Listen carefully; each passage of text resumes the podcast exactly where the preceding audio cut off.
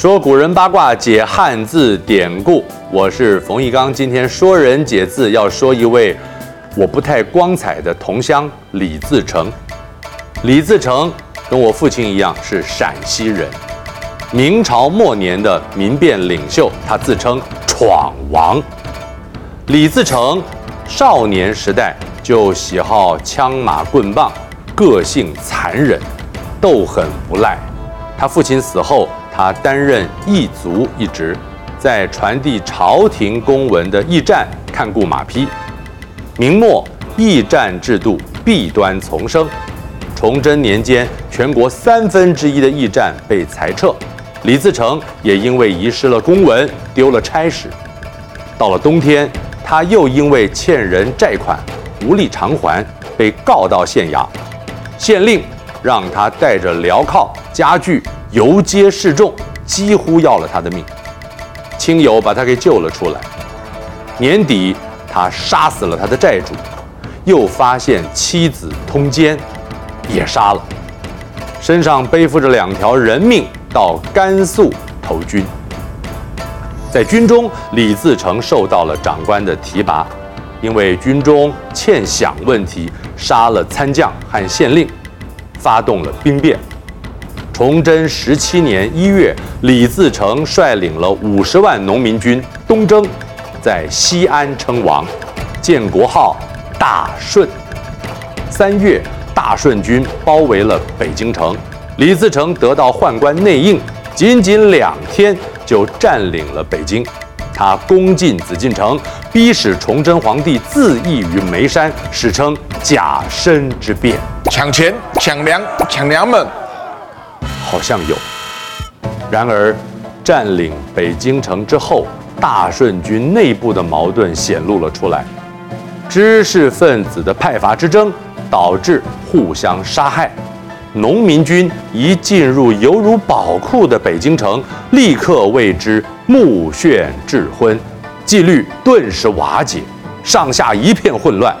李自成的大顺军由内开始崩溃，在外，李自成又遭遇镇守山海关的吴三桂。吴三桂拥有明朝精锐部队，李自成多次招抚。吴三桂原先有意与李自成谈和，却因李自成举措失当，吴三桂担忧他言行不一，且听闻大顺军拷打明朝官员，爱妾陈圆圆又被大顺军将领掳走，吴三桂冲冠一怒为红颜，不但不接受李自成的招抚，反而向关外的敌人投降。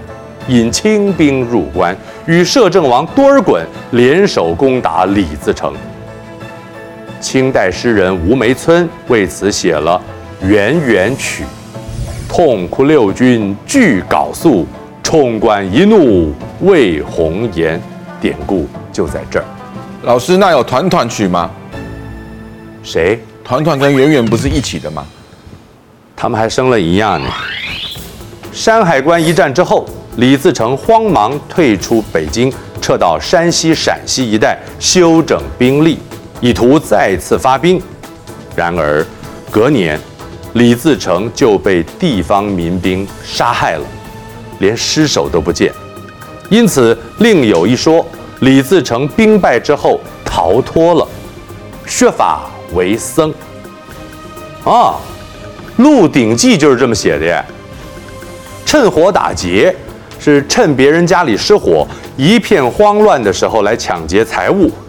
清代笔记小说《清败类钞》解释，这些盗贼以临时起意居多，找来同伙进入失火现场，看到东西就搬。